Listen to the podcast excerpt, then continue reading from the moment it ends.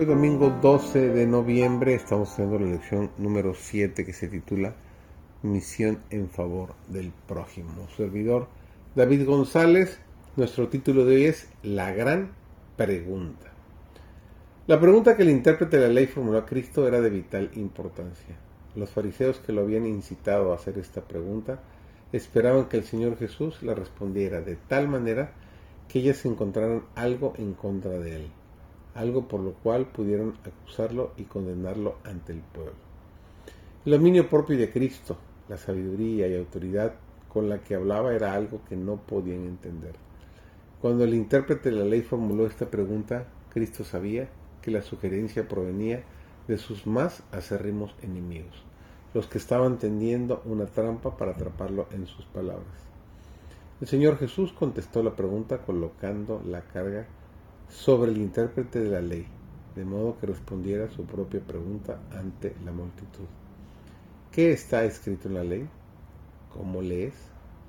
Aquel respondiendo dijo, amarás al Señor tu Dios con todo tu corazón y con toda tu alma y con todas tus fuerzas y con toda tu mente y a tu prójimo como a ti mismo.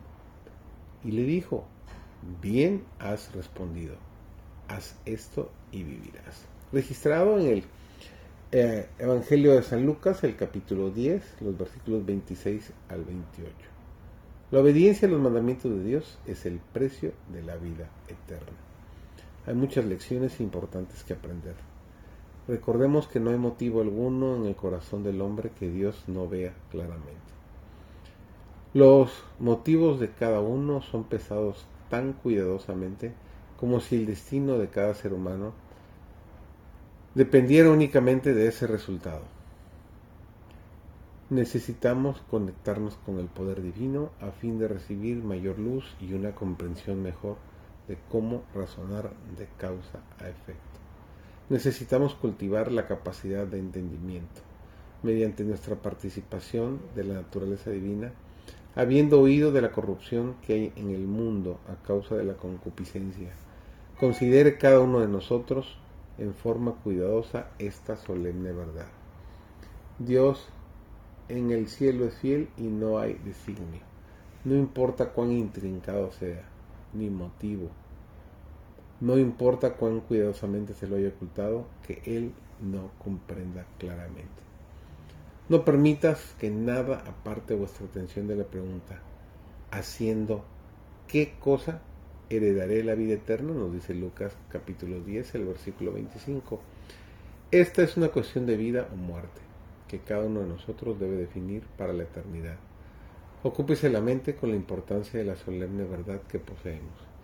Dios desea que los hombres y mujeres piensen juiciosa y sinceramente. Han de ascender a un grado cada vez más alto, dominando un horizonte cada vez más amplio Contemplando a Jesús han de ser transformados a su semejanza. Han de pasar su tiempo en la búsqueda de las profundas y eternas verdades del cielo. Y cuando aprenden de Dios, sus motivos y simpatías se hacen firmes e inmutables, pues las impresiones hechas por el omnisapiente son sustanciales y duraderas. El agua viviente que da Cristo no es como un manantial superficial que emana durante un corto tiempo y después se seca. El agua fluye para vida eterna.